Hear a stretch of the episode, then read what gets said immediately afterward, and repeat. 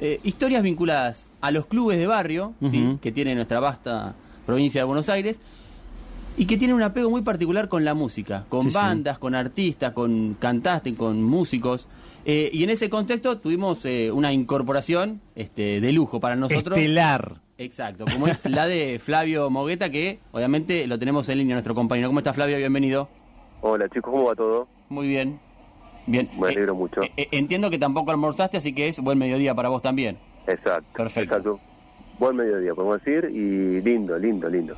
Está en la, en la costa, ¿no? Nuestro amigo Ajá. Flavio, ¿eh? Se está tomando unas pequeñas vacaciones, me parece. Eso, eso dicen. Pero en la costa sí se, se, se desayuna, almuerza más temprano, ¿no? Un sanguchito ahí a las 11 de la Mirá, mañana con el eh, mate. Con el mate nada. Eh, Recién, no sé si interesa a alguien, pero bueno, acabo de volver desde la playa para salir al aire.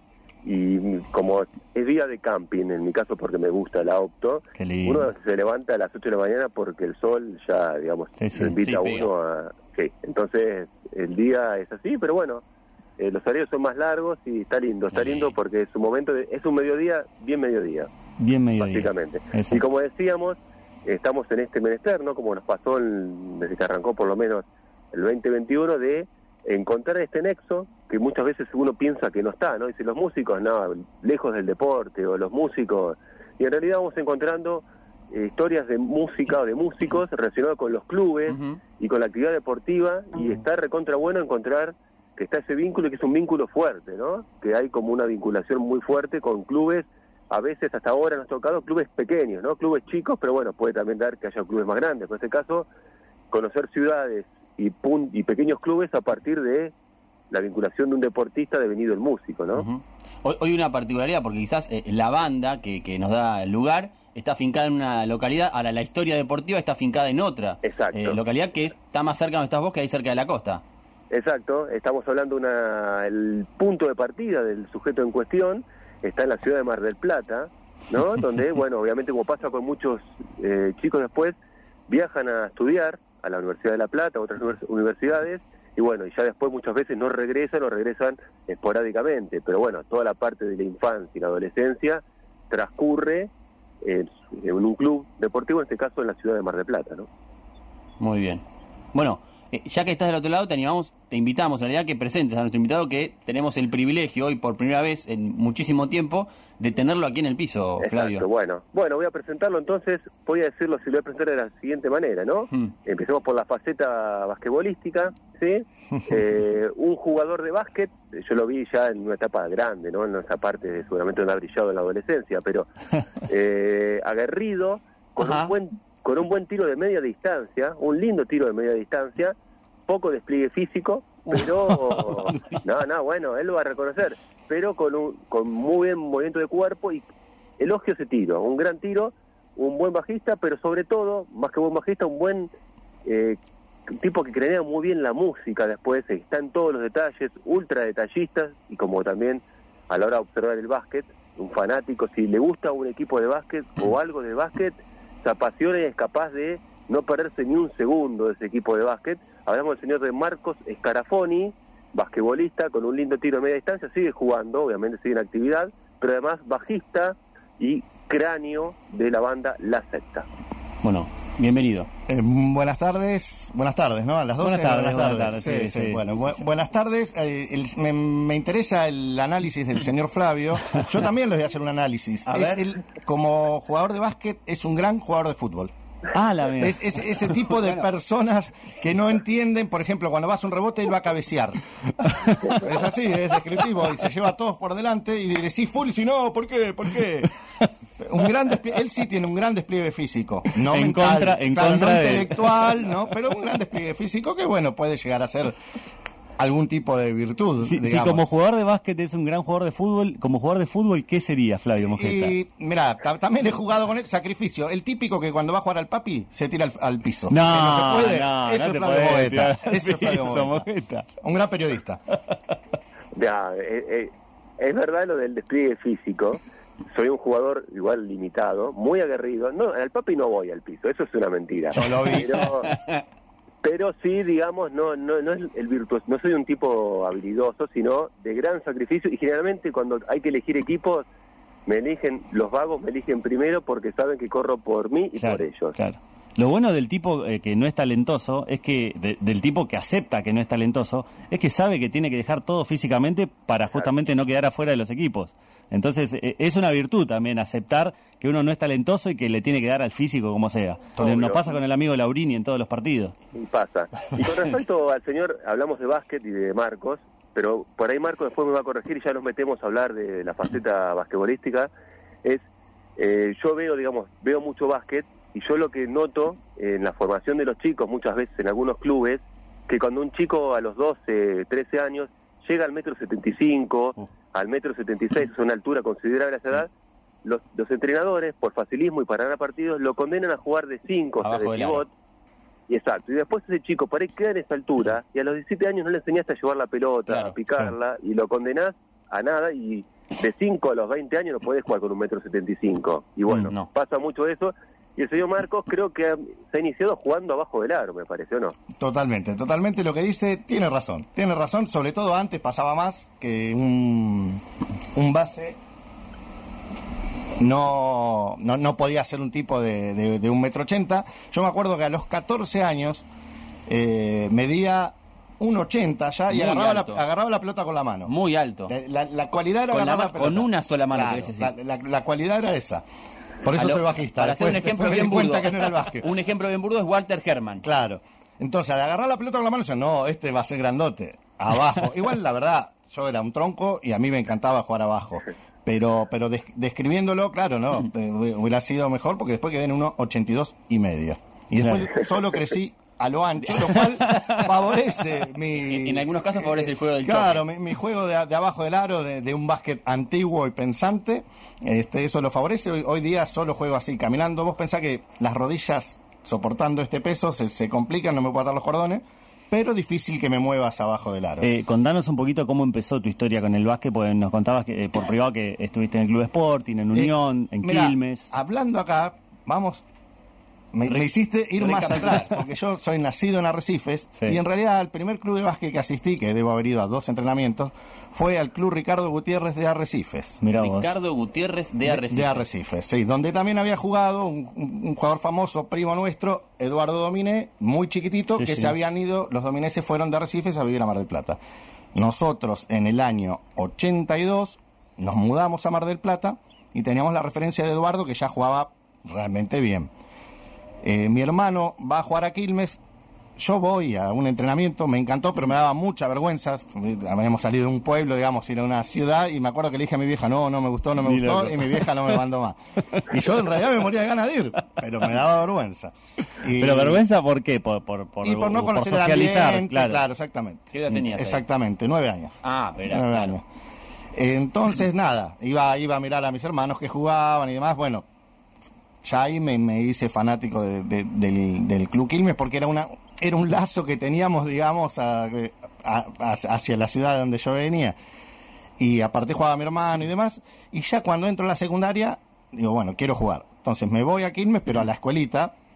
Y paralelamente empiezo a rotar con, con mi talento natural. por- iba, iba eligiendo los que eran con, con un compañero de, de, de la secundaria, íbamos eligiendo los que nos parecían los clubes que tenían, o que le faltaban jugadores, que eran los más malos y podríamos llegar a jugar.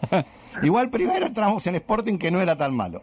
Bien. Bien, quedaron en Sporting, Este, digamos. Quedamos Fueron- en Sporting, sí, pero ahí, ahí viene la primer truchada, vamos a matar a Sporting. Pero bueno, Sporting tiene una particularidad que van todos los que iban a la escuela privada del Peralta Ramos. Ajá. Eh, para nosotros eran los caretas Los en ese momento. Nosotros íbamos sí. a la escuela piloto de Mar del Plata. ¿Qué pasa? Hacen una selección Sporting A y Sporting La B. escuela piloto, o sea, tipo, tipo... eh, eh, Era una escuela, en ese momento, modelo de la provincia de Buenos Aires del Estado, cuando las escuelas, de- por ejemplo, tenía cancha de básquet. Pensé que era tipo experimento, que metían ahí sí, y, y eh, veían sí, qué salía. eh, sí, de alguna manera sí, pero, pero con el lado positivo. Ah, bien, digamos, bien, con el bien, lado bien. positivo de la educación. Era una escuela que tenía laboratorio. Calculá que mi Ahí me- título es programador Ahí me 1. interrumpirlo A, a Marcos un segundito, así sigue su relato. Tengo entendido igual que el Club Sporting, teniendo en cuenta la referencia que está dando de la escuela privada y demás, era un club más de rugby que de básquet originalmente, digamos. Quizás por ahí también, ¿no? Exactamente, de ahí viene la anécdota que voy a contar. Ah, Porque esto. esto, esto es picante, esto es básquet de barrio picante. Básquet, claro. Bueno, hacen la selección Sporting A y Sporting B. Entro al Sporting A, una felicidad, primer año que iba a jugar, era cadetes menores me parece, entro al Sporting A, mi amigo entra al Sporting B, que jugaba mejor, pero se ve que necesitaban a alguien abajo, qué sé yo.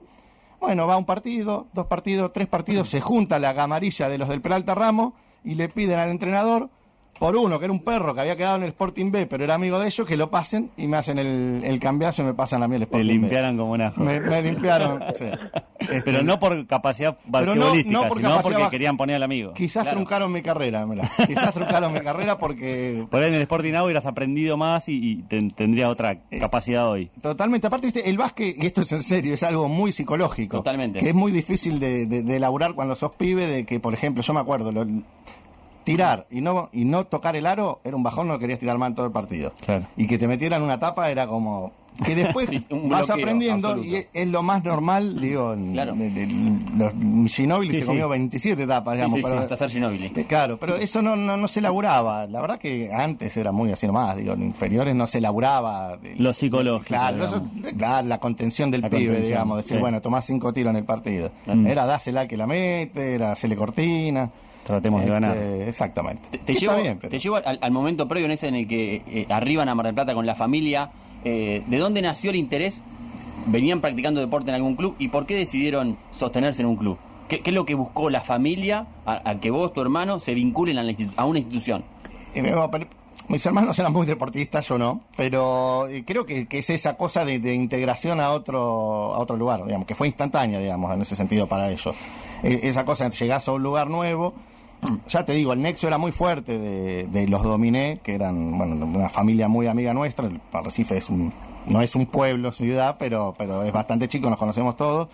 Y, y entonces era como insertarse a los vínculos de, de la ciudad. Y fue muy importante porque nosotros, o sea, fanáticos de Quilmes, de, de- hoy día, digo, de, mirar ahí en Twitter a ver las novedades, de- y, y- y vivimos todo el proceso, porque en ese momento Quilmes era un club de barrio, es decir, no jugaba liga ni, ni liga C, ni siquiera. Yo tuve la, de- digo, de, no desde jugador, sino desde fanático, Ajá. vi todo el proceso de, de Quilmes de Mar del Plata desde desde que juega los regionales, Sí, sí, sí. que viene Oscar Sánchez, que es un famoso técnico de básquet, digamos, que cambia toda la cabeza. Me acuerdo que es lo que dice, no puede ser que hay un, no hay ningún jugador que la vuelque, ponele en, en ese momento, Claro. y, y hace todo un recambio hasta lo que es Quilmes, bueno, que ahora está en Liga B, pero que jugó muchísimos años en Liga A. Vi todo el proceso, todo el cambio, que es una transformación para un club chico, incluso se ve como una invasión de los de afuera, es decir, porque de a poco iban limpiando el plantel de los locales y iban llegando reclutamientos, no solo en primera. Eh, los juveniles y Claro. los cadetes también lo sufrían, Claro. porque iban volando los Claro. pibes que eran buenos, pero no, iban, tenían un techo muy claro Claro. y se iban, por ejemplo, ahí hay, eh, me acuerdo cuando eh, lo primero que hizo Quilmes es reclu- reclutar tucumanos. Y ahí vino Bildosa, que es el padre de, eh, de quien está jugando hoy en España. Lucas. Vildosa. Eh, claro, el, padre de de la Luca selección Vildosa, bueno, Marcelo Vildosa era un gran jugador con mucho talento y llegó a la edad de juveniles. Este, después, bueno, los Ginóbili, eh, Sebastián y Leandro eh, son reclutados por Quilmes de Mar del Plata y yo me acuerdo estar en, en comidas porque generalmente lo, lo seguíamos a todos lados, que yo íbamos a La Pampa, a cualquier lado. Y que ellos decían, no, pero el que va a ser bueno es mi hermanito. Y nos cagábamos risa y después el hermanito... Decían de hermanito. Sí, sí, sí, yo decía, no, mi hermanito va a ser buenísimo. Ellos eran muy buenos, igual, muy buenos. Eh, Leandro Ginóbili era un tirador, o sea, no marcaba a nadie, pero era un tirador Serial. increíble. Y Sebastián era un tipo recontrapensante. Para ¿Cómo mar- hablo? Para marcar, para marcar estabas vos. No, yo ahí iba de... de- mirá, lo, lo máximo que he logrado es que cuando tenían que practicar el rebote, Sánchez, me, como yo iba a todo, cuando iba a todos los entrenamientos era un enfermo. Y tenía Pero- pero, 17 eh, años, iba a mirar. ibas a- afuera, a- de claro, afuera, ahí, a mirar a- Entonces me acuerdo que dos o tres veces necesitaba que tiren para practicar ciertas situaciones defensivas y me hacía tirar a mí. Y una vez me sacó la mierda porque tiraba para el objeto y rebotaba para cualquier lado. Pero, pero esto totalmente Pero te- de fanático, ¿no? te de llamó jugador. el huevo Sánchez, loco. Eh, O sea, ah, te llamó el huevo Sánchez. Podría decir eso, podría decir eso. Jamás se acordará nadie, salvo yo que estaba ahí. Y el huevo, el huevo por ahí eh, también, ¿eh? Capaz que sí, lo tenemos en Facebook, siempre me- nos comunicamos. Flavio, Nada, ahí estaba pensando un poco, bueno, eh, llegó a esta parte, saltamos ahí, digamos, a esta parte de Quilmes, ¿no? De, bueno, el fanatismo y, y seguir el equipo, no perderse un solo entrenamiento, ir a todos los entrenamientos y también seguirlo en los partidos. Contó un poco que está bueno, está apareciendo un club chico transformándose en un club potencia en algún momento en la liga, pero no, me falta una parte, ¿no? De, esa- de ese, cuando lo limpian al B de Sporting, me falta de la parte de Unión. A mí Claro. me interesa un poquito también qué pasó ahí en ese paso por Unión. Eh, ¿Qué aportó Unión? eh, no, excelente, excelente Unión, porque Unión ya era, ya estábamos un poquito más grandes, no me acuerdo si éramos cadetes mayores juveniles, y éramos cualquiera, ya está más en la, en la boludez total. Sí. El equipo era malísimo, tenía un pibe que la rompía todo, Masachesi, pero ese, ese la rompía todo, entonces todos jugábamos todo para él, pero medio que nos cagábamos risa. Unión en una cancha muy particular en ese momento, porque era más angosta, entonces no se podía tirar triple desde las puntas porque se cortaba. Mm. Se cortaba la línea, no llegaba el ancho, digamos. Y- ¿El ancho de la cancha no alcanzaba? Claro, no, no alcanzaba. Y, y después, ahora dicen que es hermoso, yo no vi cómo lo arreglaron. Y después tenía un aro que estaba más bajo. Y el desafío de todos era volcarla en ese aro. claro. Y así como me ven, y pu- puede parecer un mito, pero yo en entrenamiento llegué A volcarla. a volcarla. Ahora no llego al tablero, es increíble. Pero llegué a volcarla en un entrenamiento. Y, y te- y- y Ya tenemos dos hitos. este, Te llamó el huevo Sánchez y, la volqué volcaste. en claro. un entrenamiento. No, y después ahí lo- el, el hito de, de jugar en Unión, que era muy divertido, era porque por ahí jugabas, por ejemplo, los juveniles de Quilmes, que había varios de liga que eran buenísimos y te hacían presión toda la cancha todo el partido. Entonces, podía llegar a salir partido 80 a 8 de básquet, ¿no? Nosotros hacemos Sí, sí, 8, sí, sí. obviamente. Entonces empezamos a jugar boludeces, como a ver quién se anima a tirarle un caño a ese, que, que estaba aquello Mario Claro. Romay, Santiago Cuñado, o sea, había jugadores que, que después jugaron liga, y, y- pero nos, la verdad que nos cagábamos de risa, ahí ya no sufríamos, y, y el objetivo era ese, era, bueno, tirar un gancho, tirar, tirar un triple mitad de cancha, cualquier cosa. Este, Divertirse. eh, sí, exacto, me acuerdo, era Peñarol, eh, Kimberley y Quilmes de Mar del Plata, que en juveniles te pasaban por arriba. Ya vamos a, repasar o, nos vas a contar un poco tu actualidad deportiva, porque sabemos que seguís jugando, pero eh, contame, si- si podés resumirlo, ¿qué tan importante fue el básquet en tu vida, en tu formación humana, eh, más allá de lo de la música que después vamos a hablar también, pero en tu formación humana, eh, en las amistades, en la socialización? Muy importante, o sea, de hecho es algo que lo llevo hoy, o sea, nunca nunca jugué bien, nunca jugué de, de verdad, nunca jugué en primera, digamos, llegué a entrenar. Sin embargo, nunca dejé de jugar. Claro. Y siempre eh, el básquet es muy particular porque vos te- cuando van a jugar al, al fútbol levantan el teléfono y conseguís, alquilás un turno y conseguís enseguida. En básquet se te recomplica. Sí. Y no hay nada más feo que venga alguien que nunca jugó, que es re complicado, porque no puede jugar. No es como el fútbol No, que no. decís, bueno, quedate ahí en el fondo y si viene uno, pateala para arriba. O juegan todos que no saben o juegan todos que saben. Eh, claro, es eso, muy difícil eh, ese- eh, esa mixtura. eh, es re complicado. Entonces uno se ve que, que se las ingenia siempre para agarrarse de ese tipo de grupos, digamos, y lo, y lo fui, lo, lo- lo vas haciendo. Digo, pasó el Mar de Plata y, y después cuando me vengo a estudiar acá, que ahí también otra vez, viste, no conocía a nadie, qué sé yo, en la Facu, se- en la Facu enseguida buscando gente que, que pudiera jugar al básquet. Y ahí, bueno, hicimos un equipo, el, que jugábamos, se jugaban los torneos universitarios y salimos campeón con periodismo, tengo la medalla. Un sacrificado nuevamente, empecé de último suplente y terminé ahí jugando porque me ponían porque estaba totalmente trastornado, ahí estaba flaco. Y hablando, y hablando de, de ese equipo de, de periodistas y que lograron también eh, un campeonato, vamos a escuchar eh, un, un pequeño mensaje, una pequeña caracterización eh, del señor Marcos como, como jugador. A ver. Mirá, yo no llamaría a jugar al básquet a lo que hacía yo, menos llamaría a jugar al básquet a lo que hacía él. Yo era uno de esos jugadores que arruinan el deporte, digamos, cuya función principal dentro de la cancha era golpear al prójimo eh, e intentar sacarlo del partido, cosa que en la cual Marcos me superaba. Marcos hacía eso eh, como no, como actividad principal, sino como única actividad, digamos, era su, su única razón de ser, de estar dentro de la cancha era eh, marcar un rival, anular un rival, eh, golpearlo, etcétera. Ese que nos, que nos hacía una caracterización de Marcos como jugador es un huevo.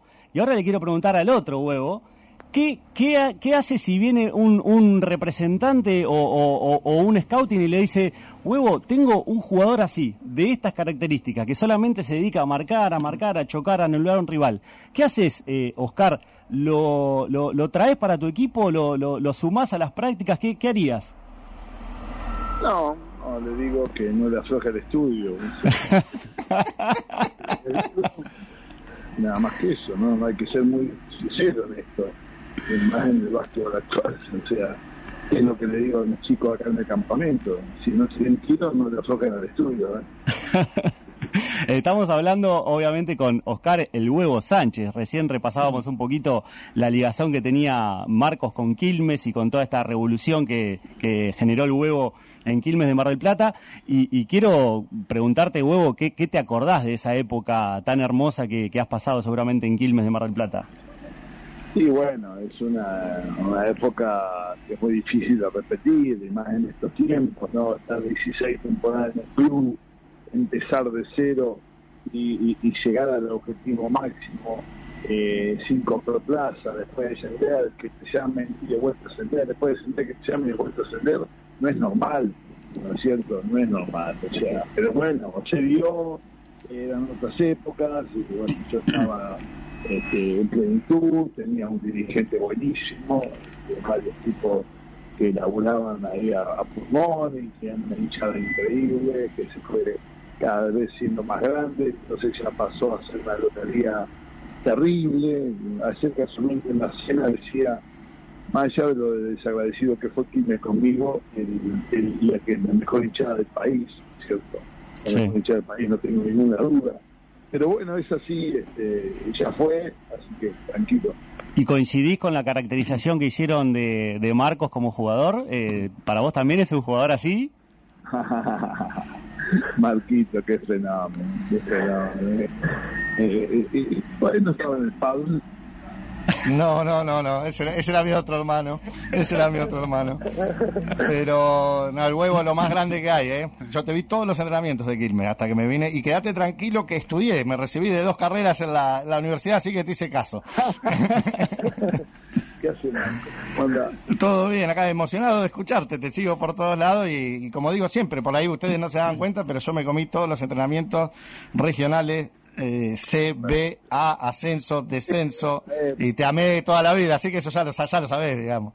Bien, además una época maravillosa, terrible.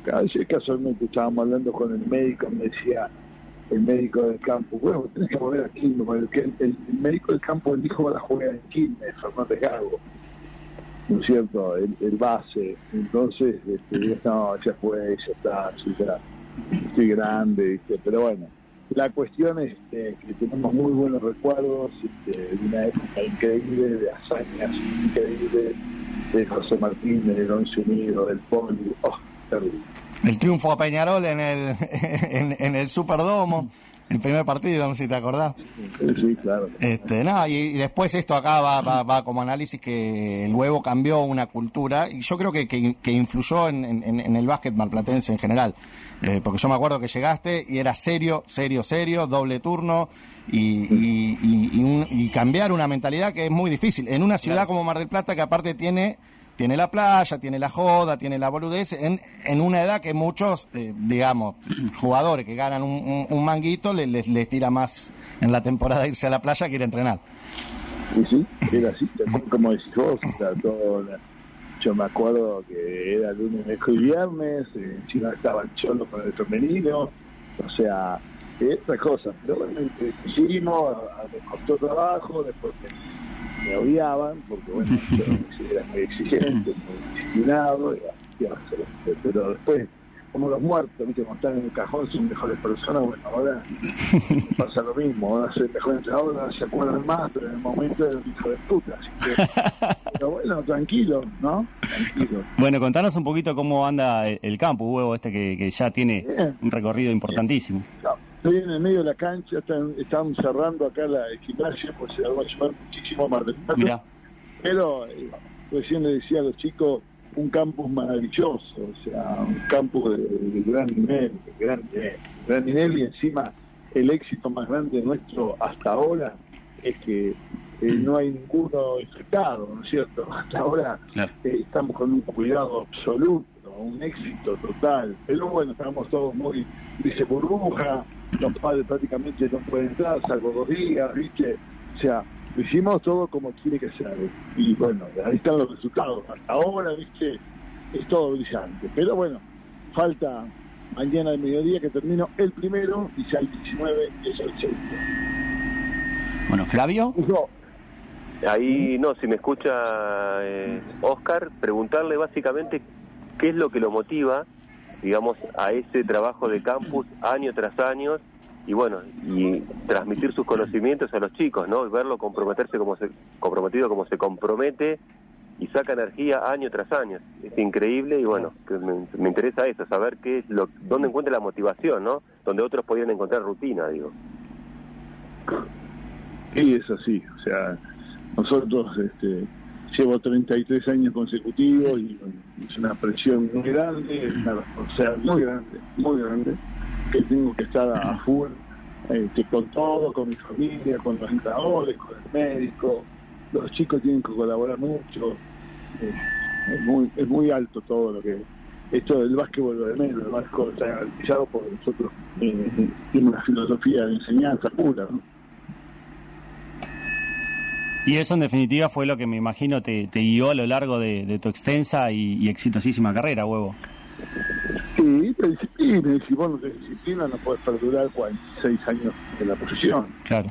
Yo tengo 62, ¿entendés? De los 15 soy técnico profesional, profesional, no que hago el básquet. Yo cobro de los 15 y me dedico de los 15 años a, a, a vivir del básquet y a aprender básquet. O sea, es así. Pero bueno, se van pasando los años y ahora apoyando eh, a todos los, los más jóvenes, este, yo estoy tirando los últimos cartuchos ya. No, qué último, qué último. todavía, te, todavía queda la selección, mira, un veto ahí que tuvo que no, que debería haber estado. ¿Qué lo a hacer? Es una liga muy generosa, hay cosas que son terribles, pero bueno, este, es así, es así, ¿no? nuestra política pura y este, eh, así estamos, ¿no? Estamos en un, en un pésimo momento del básquetbol y más allá de la pandemia, a nosotros este, Muy en este momento es como índice de interés, no sé, en la Argentina, pero en Mar del Plata es tremendo.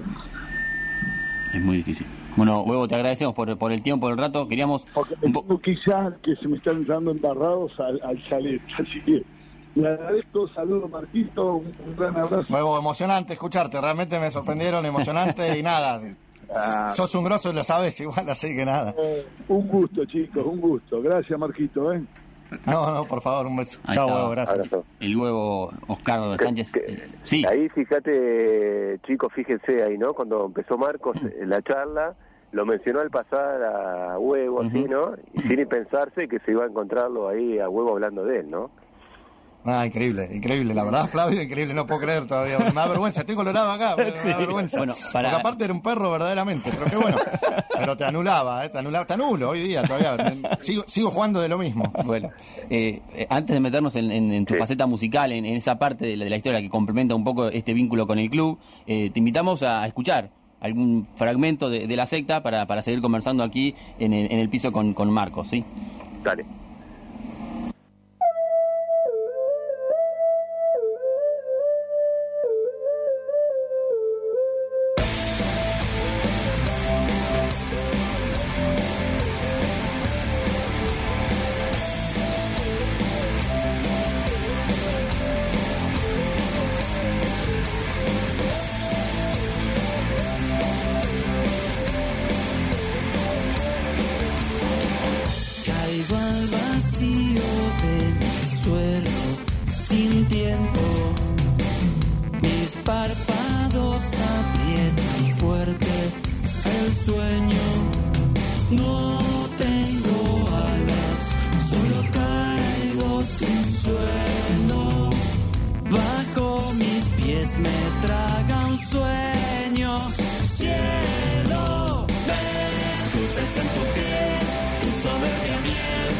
Es mi único veneno. Ven, dulces en tu piel, tu soberbia miel. Hoy es mi único veneno. Despierto del sueño que sueño, despierto. No entiendo tus palabras, tus tactos y el cielo. ¿A quién va a ver? Se ríe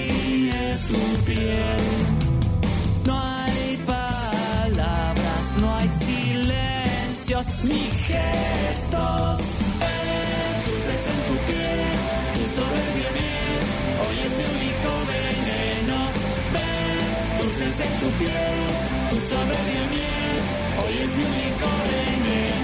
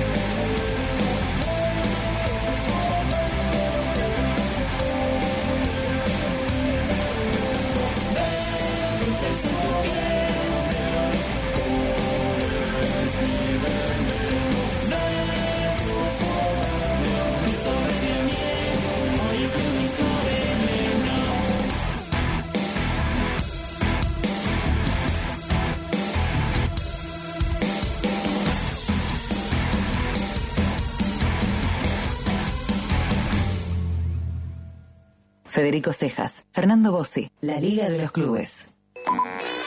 De lunes a viernes, de 15 a 17, Lupe Quevedo se pone el traje de Capitana Marvel. Capitana Marvel, música, actualidad y variete desde la perla del Atlántico. Acá, en provincia, En provincia, tu tu radio. La provincia de Buenos Aires pone en marcha el plan gratuito y optativo de vacunación contra el COVID-19. Regístrate en www.vacunatepba.gba.gov.ar. Gobierno de la provincia de Buenos Aires. Siempre buscamos que el banco esté más cerca tuyo. Hoy, más que nunca, lo necesitamos. Por eso creamos Cuenta DNI, la nueva app de Banco Provincia que te acerca aún más el banco donde vos estés. Desde tu celular, podés abrir una cuenta bancaria gratuita en solo tres simples pasos. Desde cualquier lugar podés enviar y recibir dinero, pagar compras con tu celular. Podés retirar dinero de un cajero automático sin tarjeta de débito. Descarga la aplicación Cuenta DNI de Banco Provincia en tu celular y realiza tus operaciones bancarias desde donde vos estés. El banco de las y los bonaerenses para todos los argentinos. Banco Provincia. Lleva la radio La radio donde vayas. donde vayas. Escucha nuestros podcasts cuando quieras. En provinciaradio.com.ar. Código Provincia en El Dorado. Ciclo de conciertos con la música de nuestra provincia. Del rock a la electrónica, de la cumbia al tango, del folclore al trap. Sábados a las 21 en Contar Bonaerense. Encontralo en la plataforma Contar. Mira lo que se avecina, el verano en la provincia nos estamos preparando. Villa Gesell, Punta Alta, San Clemente, Tigre, Chasco, Claro, Meco y Mar del Plata. Si te cuidas, no contagias. A veces ya sabes, mantén la distancia, usa el barbijo,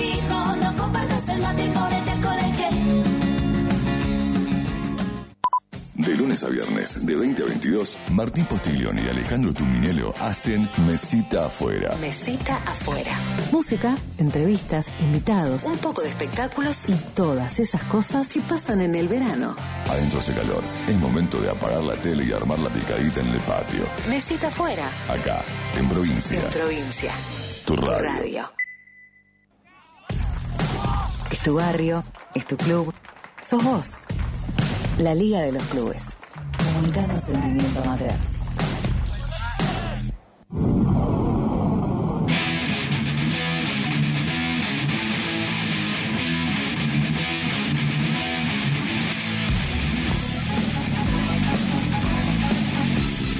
Bueno, aprovechando que tenemos al, al letrista. No, eh, no, no, no, no, no, no, bajista, bajista. ¿Solo bajista? Letras metemos, mira, la, secta es muy muy particular. Eh, escriben los dos cantantes, pero después todo se modifica de acuerdo a lo que se necesita en el tema. Digamos, no es el, poeta que escribió su letra que no se puede modificar. Ajá. Nos metemos todos y, terminamos dando forma. Es un grupo realmente colectivo. O sea que eh, hay- una base de, de canción con letra, con melodía, y en base a la intervención de todos, eh, a sale el veces tema. de todo, a veces no. Si, si nos gusta, está todo bien. Si hay frases o cosas que no nos gustan, se modifican porque no. eh, eh, El ego está en otro lado. Es una banda particular en sentido. Porque. Ahí, Sí, Flavio.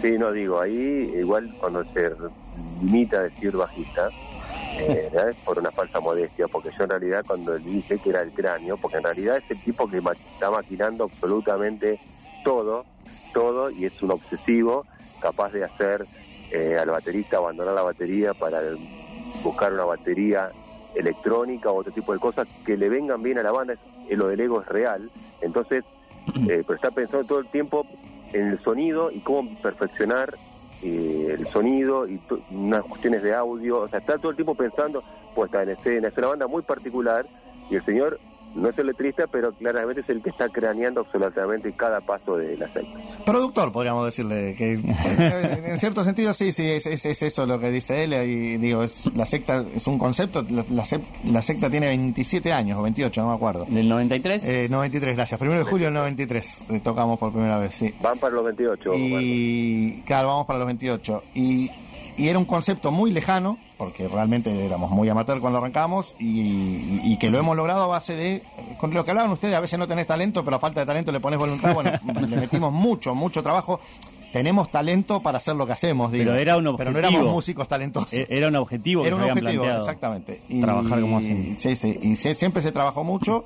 Y bueno, a mí me gusta mucho la producción. Yo trabajo también, digo, haciendo sonido en vivo, grabando y demás. Pero lo veo como un todo, digamos. Por eso digo, ser bajista o, o- o lo que sea es, es una anécdota.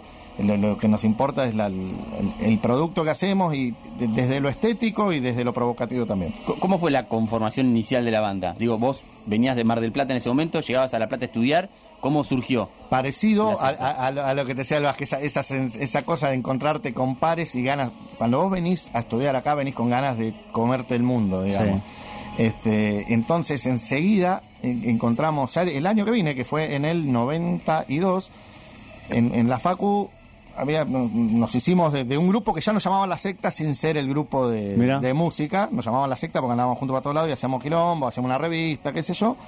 Y bueno, hagamos una banda. Y yo fui y me compré el bajo, sin saber haber tocado nada, y, y me compré el bajo. Tuvimos un año ensayando, de 92 a 93, y éramos todos, en ese momento éramos prácticamente todos de la Facultad de Periodismo.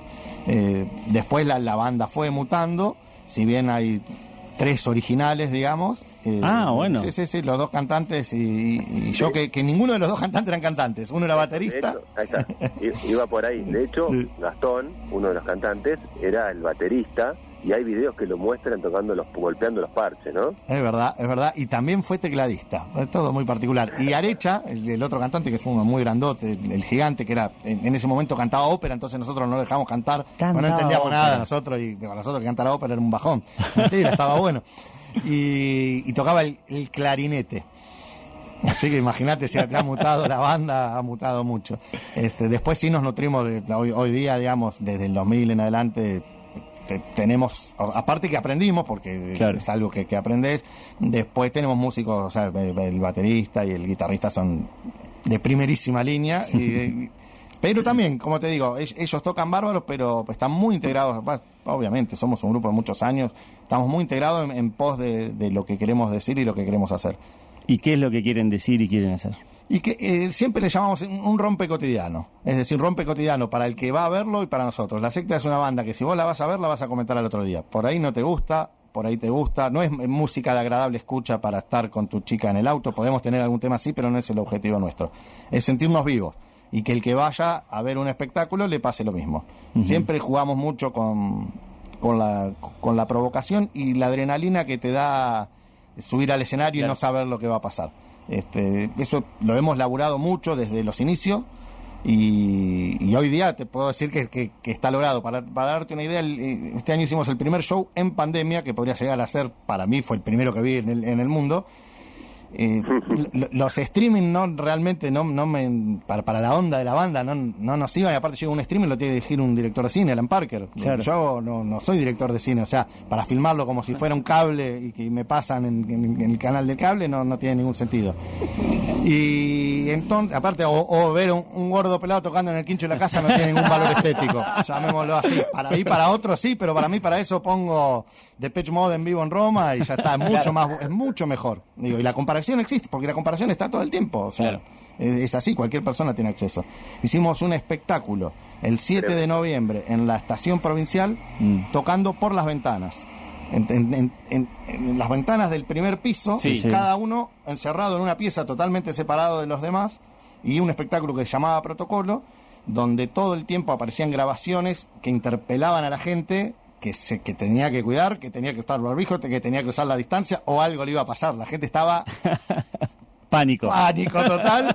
Y fue muy interesante, fue muy emotivo, porque nosotros en realidad no teníamos mucha conciencia, porque primero no habíamos podido ver, porque fue un laburo bárbaro hacerlo, pero eso pasaba cuando estaba pasando. Nosotros estábamos por las ventanas y no nos veíamos ni entre nosotros. Claro. Cuando terminó y vimos lo, lo que sucedió tanto en redes sociales como algunas personas que se acercaron, fue realmente impactante. Por ejemplo, había una chica que decía que, que ella estaba en terapia porque no podía salir a la panadería a comprar el pan y había salido por primera vez ese día para, para vernos a nosotros. Por la paranoia que tenía, Este, no podía salir. Sí, y- pasó mucho. Vos pensás, Sí, esto estamos hablando 7 de noviembre, entonces había mucha gente que había salido por primera vez ese día. Y, y realmente lo que pasó, de hecho, lo repetimos después, fue, fue impactante. Este, búsquenlo en las redes, búsquenlo en Secta Producciones en, En- YouTube, en YouTube. eh, o en Instagram y lo van a ver porque realmente fue importante. Y es, y es un, digo, llevo a eso para es una muestra de lo que intentamos hacer, Claro. de, de- de- de corrernos y, y de ponernos incómodos a nosotros, porque para hacer espectáculo, ese espectáculo tuvimos que dar muchas explicaciones. Primero convencer a la banda, los cantantes se encontraron por primera vez ese día, habían to- estado totalmente aislados, se encontraron ahí, a- arriba, en- ya para cantar. Después lle- llevar la propuesta al Centro Cultural, llevarla, presentarla también a las autoridades para explicarle que estaba totalmente en protocolo, porque eso cumplía más protocolo que el, que el streaming, que era lo que estaba autorizado en ese momento.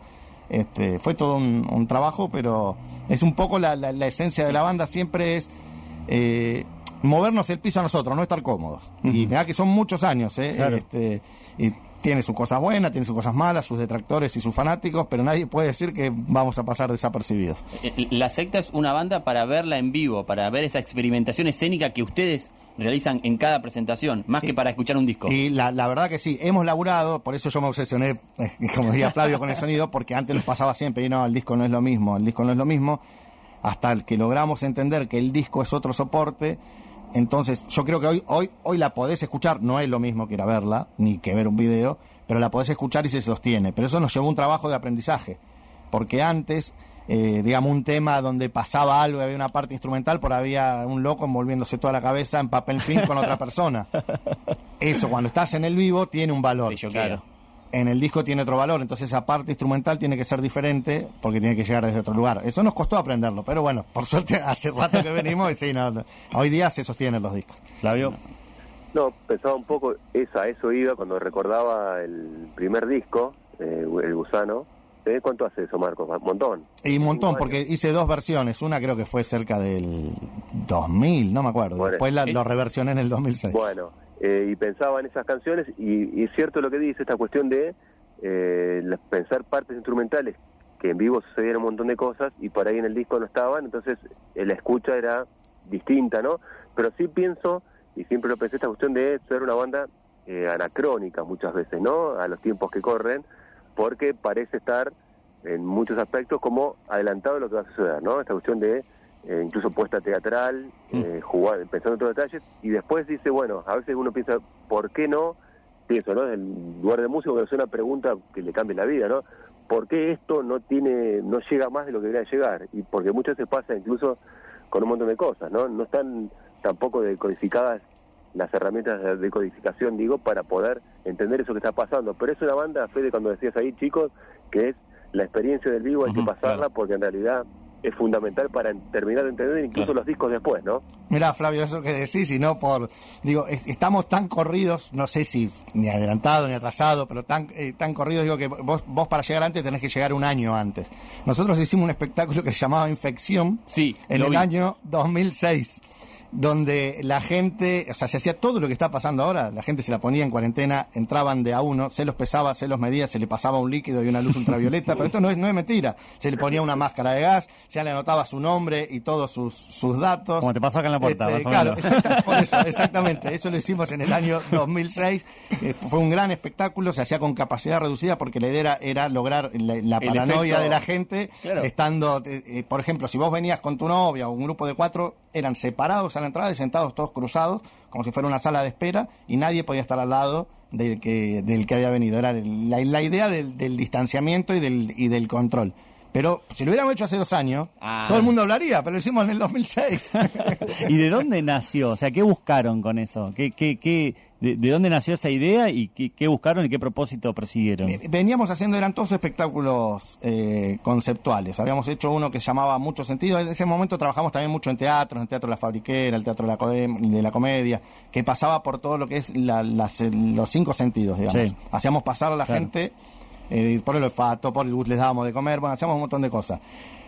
Y queríamos algo más, queríamos sembrar la paranoia. Y, y- y vino de ahí, aparte, bueno, nos gusta también la ciencia ficción y demás, y, y vino desde ese lugar. Este, me acuerdo que primero queríamos alquilar un micro y traer la gente. Eso, eso primero lo empezamos a hacer en Ciudad Vieja, 17 y 71, a las 5 de la tarde. Sí. Con- en el bar cerrado, en realidad. Y pensábamos en traer la gente en un micro, eso no, no, no teníamos presupuesto para hacerlo, para que ya desinfectar desde el micro y empezar a elaborarle la, la paranoia desde ahí. Después no, fue desde ahí, desde la puerta. Pero eh, eh, es un poco lo que te digo, la, la idea siempre es, eh, es, es jugar, no solo con el otro. Sí. Porque eso, nosotros no sabemos lo que va a pasar. Y la adrenalina que, que- que- que nos genera a nosotros. Más es, es- porque es una banda que igual que está todo programado, que, que toca con pistas, donde no te podés correr un milímetro. Y, y- y todo ese riesgo del, del vivo y de la que hay ahora es lo que nos hace que lo sigamos haciendo hoy día. digo. Claro. Es algo que no puedes dejar de hacer porque eh, la meta no es llegar, porque no hay a, a dónde llegar. no Ojalá dónde pudiéramos ganar guita o lo que sea, pero la, la, la, la meta nuestra siempre fue hacer lo que nos gusta. Es, es como el básquet, yo nunca dejé de jugar y siempre fui un perro, digo. Pero no voy a dejar de ser jugador de básquet, Claro. y menos voy a dejar de, de ser, más que músico diría, con, con la secta, porque es en esencia lo que somos. Este, hemos tenido en algunos momentos muy buen reconocimiento, en otros momentos no, a nivel mediático, pero la verdad que después con la gente que nos viene a ver y, y con la gente que nos consume siempre siempre estuvo digo, con ustedes mismos. está. y, y bueno y sobre todo con nosotros mismos sobre todo con nosotros mismos Sí, eh, yo, yo por, por lo, por lo que uno entiende que vas contando, es una banda que en algún momento ha generado un culto alrededor.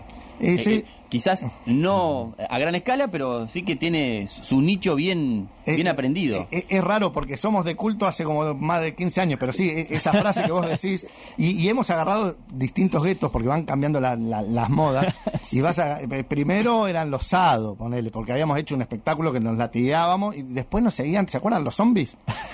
Sí, no se buena acuerdan, idea. de- de- los, zombies iban vestidos de zombie, todo. Sí, sí, sí, Después los emo, pero ¿qué pasa? Nosotros, ese personaje solo lo construimos arriba del escenario. Claro. Cuando bajamos somos nosotros. Entonces no sostenemos ni, Claro. ni, ni la estrella de rock, ni el emo, ni el dark, ni nada. claro. Después, claro, eso me, chupa huevo, porque para mí justamente el arte es metáfora. Este, el, el- el- el- el aquí y ahora de cuando estoy tocando soy otro y voy a ser otro siempre. Cuando bajo soy yo. Sí, qué, qué bueno. Bueno, la verdad que ha sido súper interesante tenerte hoy. Este, porque primero te he recorrido por, por el club, por ver lo que sentís por el básquet. Sí, sí. Este, nos quedamos un rato largo hablando, mientras escuchábamos el tema de- de- del básquet, de lo que representaban los campus, y es ese sentimiento de saber que el club es el que me formó y que me ayudó a ser lo que soy y que yo le debo el- esto que, que vemos acá.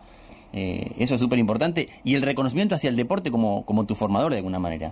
Eso es súper vital. Y encontrar ese mismo apego en, en la música es como darle continuidad en el adulto a ese niño que se estaba formando en el club, ¿no? Este, totalmente, totalmente. eh, nada, yo lo que quiero es agradecerle porque realmente no pensé que íbamos a pasar. Se pasó la hora volando, pero aparte le- le pasamos por lugares emotivos. Este, los dos huevos, digamos. Los dos huevos al aire. ¿no? Sí, Vas a tener los dos huevos al aire, me dijo el bien, productor. sí, bueno, sí. Real- realmente me, me sorprendió y te hace mirar para atrás. Yo soy siempre miro para adelante, digamos, nunca miro para atrás, estoy siempre haciendo cosas y está bueno a veces hacer así y ver de dónde venimos. Bueno, eh, mirar para atrás implica también mirar este estudio en el que estamos, que nos contabas que en algún momento eh, Sí, lo ah, utilizaste, lo ah, compartiste. Sí, sí, estaba distinto. Año 2000, un gusano de cemento hasta las 2 de la mañana. Hacía, aparte hacía toda la artística la radio, yo y la grababa, me acuerdo. Año 2000 y 2004, eh, conozco mucha gente de acá, de, de- de Radio Provincia, tu- tuvimos programas, digamos, eh, todos los días, de lunes a viernes. eh, era de, de 24 a 2 de la mañana, en AM era de, de, de 10 a 12 y una, una gran experiencia y la, la verdad para mí esta radio es lo más, así que, que disfrútenla porque digamos las, las comodidades, esto es en serio, Sí, las sí. comodidades que tenés en esta radio y las posibilidades y la llegada que tenés no la tenés en otros lugares. Yo disfruté muchísimo de, de Radio Provincia. Bueno, muchas Ahí gracias. quiero, Sí. antes de despedirlo, Sí. rápidamente un detalle, porque suele ser un tipo, como decía, preciso y además que suele, digamos, eh, tener razón en las cosas que dice, pero una vez eh, falló y viene a cuenta, recordó, porque tiene que ver con el básquet también, ¿no? Recuerdo que el primer triunfo de Argentina al Dream Team, aquel memorable primer triunfo, Indianápolis. en Indianápolis, él, digamos, se jugó a la noche y él, digamos, lo había dejado grabado en su videocasetera porque en realidad estaba trabajando y nosotros íbamos a escucharlo en la radio, la transmisión, y él no quería que le spoileáramos nada, no había redes sociales, nada donde uno pudiera enterarse, y lo tenía Qué grabado. manera de Entonces, llorar. y tuvimos que nosotros eh, eh, reprimir la alegría porque el tipo mm, eh, no le podíamos traicionar eh, que estaba grabando el partido y era muy fuerte lo que había pasado. Claro. Pero después de eso, charlando después del partido puesto, dijo, esto fue histórico, no va a volver a pasar. Y pasó de por nuevo. Suerte, por suerte volvió a pasar. Es verdad, es verdad. Ahora, ¿cómo me sacrifiqué? Porque creo que tocabas vos y yo hacía sonido, ¿o me equivoco. ¿Eh?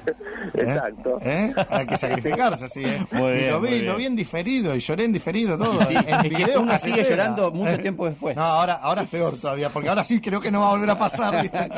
Bueno, Marcos, muchas gracias, Gracias por venirte ustedes, hasta acá. Sí. Buenísimo. Flavio, nos encontramos la semana que viene. Muchas gracias. Exacto. Abrazo. Abrazo. Nosotros hacemos una tanda, nos vamos al informativo y enseguida seguimos con más aquí en la Liga de los Clubes.